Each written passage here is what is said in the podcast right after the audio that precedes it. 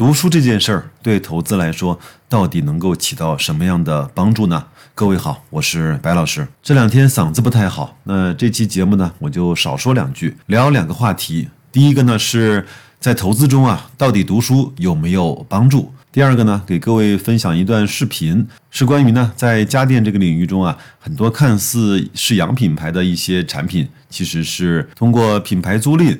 通过代工加工在中国进行销售的，以及呢上一次节目给大家分享的飞利浦空调的拆机视频，我都一并放在了公众号里，各位可以去看一下。那我们下面就进入读书的话题。我经常看到在一些论坛上，有人求推荐书籍，也有人呢在整理书单给大家。很多人呢会觉得。如果想做好投资，就必须要读很多的书。白老师认为呢，可能这样的想法呢，未免有一点点的教条。它的关系其实是这样的：如果你读了很多书，有可能对你的投资有帮助，但反过来呢，并不一定成立。就是你。投资水平还不错，就一定意味着你读了很多的书。首先说说白老师的感受啊，因为我是自己是相对喜欢读书的，读书这件事本身来说，对我就是一个很有享受意义的事情。但是我身边呢，也有很成功的人呢，基本上不太读书。他的成长和方法主要是靠跟别人聊天和自己思考。所以有一个话题是：如果你没有自己主动思考，能够产生新的想法，能够产生新的做法的能力，那么读书也好，跟别人聊天也好，都起不到更好的效果。我们其实很多时候会被一些所谓的格言所去带偏，比如说读万卷书啊，行万里路啊，阅人无数啊，等等等等吧。包括还有像高人指路啊，这些呢都是建立在你自己呢有独立的思考能力，以及有基本的执行能力和有非常好的心态管理能力的基础上，这些事情才会变得有意义。包括段永平啊，他自己对读书这件事儿呢是这么说的：他说，我觉得最重要的书呢是巴菲特写给股东的信。其次呢，是巴菲特平时的言论。如果你真的看懂了，你就可以开始了。如果谁觉得巴菲特已经过时，谁在投资上就要小心了。不然过时的很快就是你自己。该讲的老八都讲了，别人谁讲的都不重要，能不能理解完全看自己的悟性和造化。他还说啊，投资的书一定要慎重的读，因为大部分跟投资有关的书都可能会把你往沟里带。道的东西。是需要悟的，术的东西是可以学的，就包括白老师和我们的小伙伴在社群里讨论的一些问题啊，基本上还都是停留在术的层面。有句话叫“以道驭术”，驭就是那个驾驭的驭啊，意思呢是指你的投资理念如果对了，那么这些所谓的方法和周边的一些技巧才会变得有意义。如果你的方向错了，你再努力跑得再快，可能你只是错得更远。而已。当然，白老师呢，并不是希望通过这期节目啊，为我们自己的懒惰呢找原因、找借口，说你看，很多人都说不必读太多的书也能够做到很成功，那我就继续摆烂吧。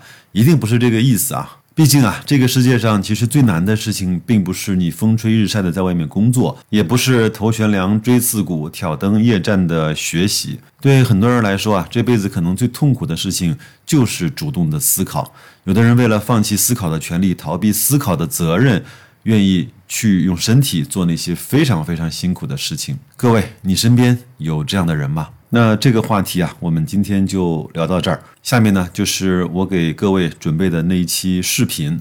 如果你听的是音频版的话，可以到公众号“大白说投资”去看一看视频的素材。那就这样吧，祝各位工作愉快，投资顺利。再有两周就放假喽。这飞利浦对于中国市场上的消费者来说，就是典型的假洋鬼子。无论是飞利浦电视、空调，还是飞利浦净水机、手机等品类。其实，与荷兰皇家飞利浦的最大关系就是品牌租赁。中国商人租来飞利浦品牌，通过委托代工，将各种家电产品以洋品牌的名义对外销售，赚取不菲的利润。乔华撰稿。最近，因为格力电器最大的代理商河北徐自发宣告不干格力了，转投飞利浦空调阵营，从而将飞利浦空调推向了空调行业的舆论中心。对于众多消费者来说，听说过飞利浦的小家电或者电视。但飞利浦的空调等白电产品压根都是第一次听说，怎么飞利浦也做空调？这是不少用户的第一反应。不过，对于飞利浦空调来说，很多家电业内人士也并不了解。其并非荷兰皇家飞利浦的发家产业，而是近年来其品牌在中国市场上为了发展品牌授权业务，即想靠品牌赚钱之后延伸出来的品类。也就是说，飞利浦空调跟飞利浦小家电、彩电、音响等产品，还有技术、工艺等沉淀相比，飞利浦空调完全就是为中国市场和中国消费者专门诞生的一个品类。所以，其在中国商家的一系列操作下，一直采取的就是贴牌代工方式。不少空调安装工，甚至关注空调产品的人士，在拆机飞利浦空调后，发现，在 TCL、创维等空调企业代工的飞利浦空调，其产品性能甚至连 TCL 和创维都比不上，但是零售价却贵出一两千元，这完全就是利用飞利浦品牌割中国消费者的韭菜。目前不只是飞利浦，包括惠而浦、伊莱克斯、汤姆逊等一大批外资品牌，如今在中国市场的策略就是品牌授权、租赁经营。简单来说，就是中国商家租下洋品牌，然后在中国贴牌生产，再利用品牌影响力卖货赚钱。不过，这种租赁洋品牌，实际国产货的假洋鬼子操作策略带来的结果，则是中国市场主流用户越来越理性之后，开始对于这些假洋鬼子品牌不再认同和信任。透过这几年中国市场上本土高端品牌崛起和领跑，就能看出主流市场上用户需求和态度的变化。二零二二年上半年，上市公司财报显示，美的集团旗下主打 AI 科技家电品牌 COLMO 零售收入超过四十亿元，同比增长超过百分之一百五十。二零二一年报显示，COLMO 全年的营收为四十亿元，同比二零二零年增长百分之三百。这意味着，今年上半年 COLMO 就完成了去年全年的销售收入。同时，COLMO 品牌仅用三年多时间就实现从零到一的突破，成为中国家电产业最年轻的高端品牌。作为中国家电市场最成功的高端品牌，卡萨帝在二零二一年收入达一百二十九亿。同比增幅超过百分之四十。二零二二年上半年，卡萨帝收入增幅超过百分之二十点八。同样，作为高端厨电品牌的方太，二零二二年度上半年营收七十四点二亿，实现两位数增长。随着越来越多中国家电本土高端品牌的崛起，相信一大批租赁经营的洋品牌在中国家电市场投机赚钱的空间。